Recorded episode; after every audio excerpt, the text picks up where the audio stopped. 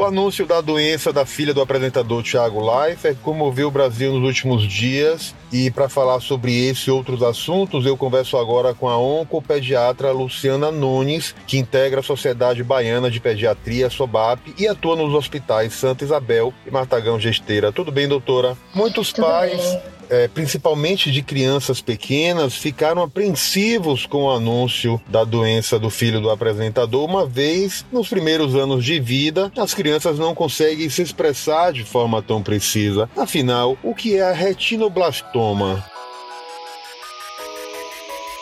Então, retinoblastoma é um tipo de câncer pediátrico que acontece no olhinho, né, no olho, na retina da criança, e justamente por isso é super difícil esse diagnóstico, porque a gente não tem uma criança que se expressa para poder dizer que não está conseguindo enxergar adequadamente. Então, por isso, tão importante o acompanhamento pediátrico neste primeiro ano de vida, né, um, um atendimento cuidadoso, frequente e avaliação com oftalmologista, né? Eu acho que esse foi um, um dos maiores alertas e, e, que estamos todos muito felizes, todos da comunidade é, da oncologia pediátrica, muito felizes, assim, é, com esse alerta que Tiago deu para todos nós brasileiros, né? É, a gente sabe que é um momento triste para ele, né? Que ele está vivendo e que foi um ato de muita coragem, assim, se expor publicamente, mas que é, assim, como uma figura pública, o quão importante é ele vir a público e contar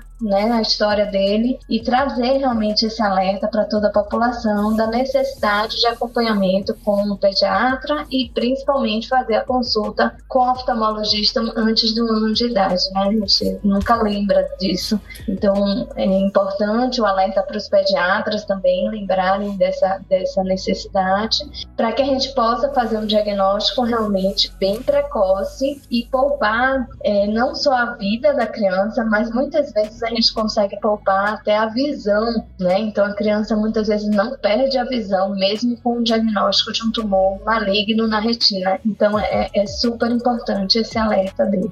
Esse tipo raro e grave de câncer acomete mais as crianças. No caso do Tiago e da, da esposa, eles começaram a notar quando a filha tinha 11 meses. Em que idade esse câncer costuma surgir? Quais sinais os pais devem observar? E que tipo de tratamento tratamento geralmente é recomendado num caso como esse? Então, o diagnóstico acontece na sua grande maioria das vezes antes de um ano de idade mesmo, mas pode ser normalmente é um tumor de, de crianças pequenas, né, lactentes ou pré-escolares, né, crianças menores ali de 5 anos de idade, na sua grande maioria das vezes, mas pode acontecer tão precoce quanto bebezinhos mesmo. Então, por isso a importância da avaliação oftalmológica antes de um ano de idade. O diagnóstico é, muitas vezes vai vir numa foto que se tirou da criança e viu o reflexo que deveria ser vermelho do olho, porque a retina é vermelha, e ela faz um, um reflexo branco, né, que é o chamado olho de gato.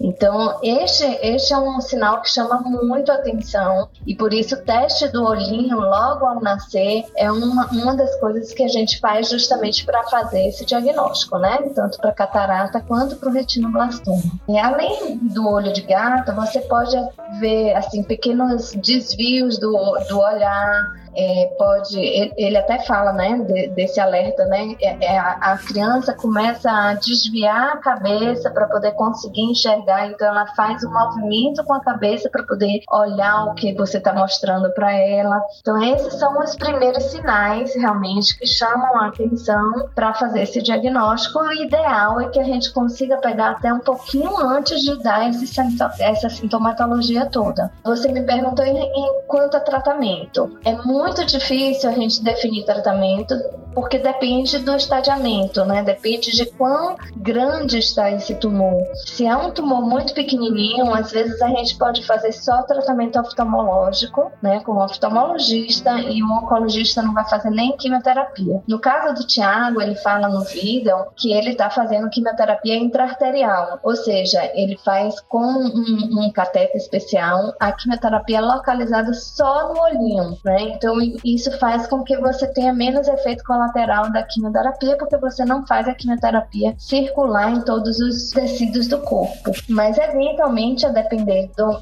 do tamanho, você pode sim precisar da quimioterapia, eventualmente até transplante de medula a gente pode precisar para retinoblastoma e radioterapia, dependendo da idade da criança. O ideal é que as crianças, sobretudo as pequenas, sejam levadas aos pediatras com uma maior regularidade. Em que idade, quais os tipos de câncer acometem os mais pequeninos? Bom, câncer pediátrico, de modo geral, é muito raro, graças a Deus. É, a gente só, somente 3% de todos os cânceres que a gente tem conhecimento acontecem na faixa etária pediátrica. Os tumores mais frequentes são a leucemia, que costumam acontecer em maiores de um ano de idade, embora você possa ter desde neonatal, né, desde recém-nascidos até adolescência, todas as faixas etárias estão acometidas, mas a grande maioria acima de um ano de idade. Você tem os tumores de sistema nervoso central, né, que são os segundos mais incidentes, e também pode pegar todas as faixas etárias, e aí são vários tipos de tumores, e aí, a depender do tipo histológico, vai acontecer em crianças menores ou maiores. E os linfomas. Os linfomas costumam acontecer um pouquinho maiores, né, por volta aí dos 5, 7 anos, a gente vai começar a ver os não Hodgkins e os linfomas de Hodgkin mais para adolescências, embora no nosso país a gente até tem crianças menores de 10 anos também. Esses são os principais, mas existem muitos outros, neuroblastoma, tumor de filmes, os tumores ósseos muito comuns nos adolescentes. E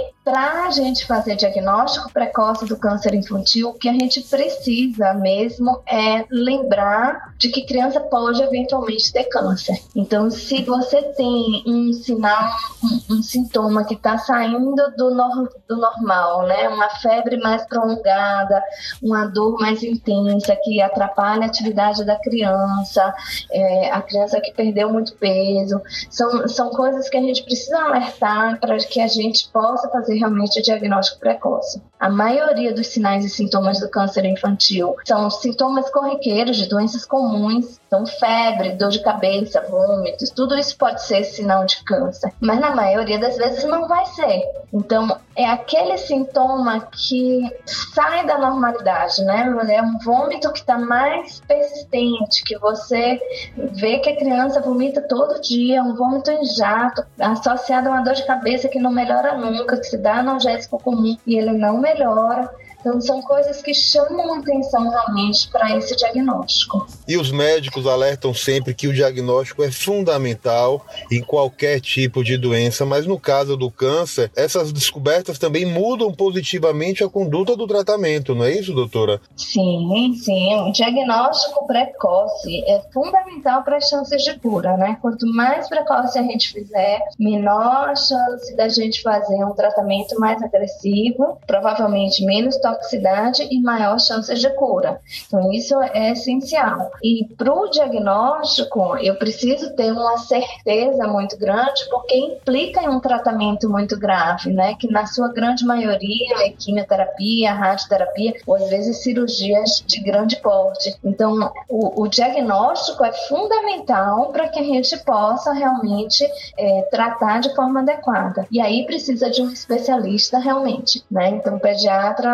assim, os médicos que estão nos ouvindo, eu faço um alerta para lembrar dessa possibilidade e encaminhar o mais precocemente possível para um oncopediatra para que a gente possa fazer diagnóstico e minimizar aí todas as intercorrências que podem acontecer na faixa etária pediátrica por conta desse diagnóstico. O câncer costuma evoluir também para metástase nas crianças, doutora?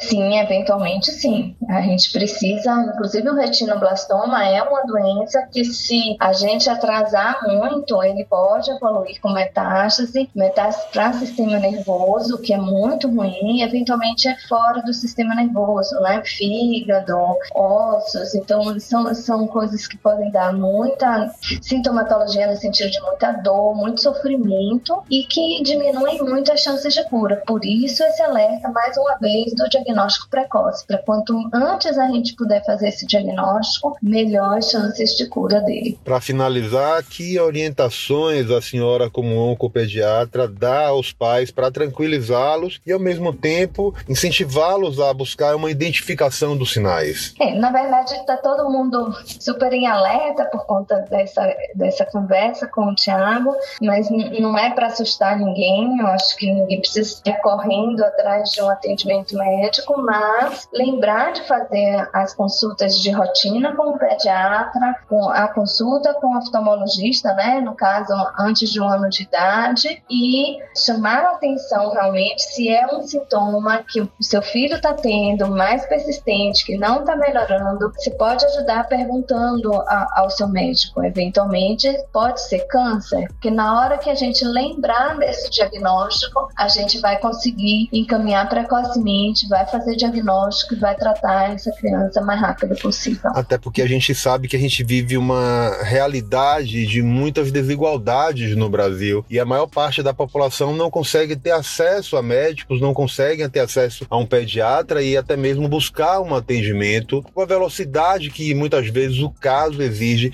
E esse é um, é um, um sinal de preocupação de modo geral, não é isso, doutora? Sim, sim. Mas se, se você, pai, mãe, eh, está vivendo uma situação né, que te angustia em relação a isso, você pode procurar uma unidade básica de saúde, pedir, solicitar né, solicitar que, que seja avaliado por oncopediatras. A gente atende tanto no Hospital São Isabel quanto no Martagão, atendemos o, a população pelo SUS, então é possível sim fazer um atendimento relativamente rápido, sem grandes burocracias. A gente, como oncopediatras, nós tentamos ao máximo diminuir essas burocracias justamente porque a gente sabe o quão é importante fazer esse diagnóstico o mais rápido possível. Então procurem as unidades porque é possível possível sim fazer um atendimento com especialista, nem que seja uma triagem rápida, para que a gente possa dizer, não, este é um caso que merece atenção, este é um caso que pode sim ser conduzido por um pediatra. Então, é, é, essa triagem eu acho que é super importante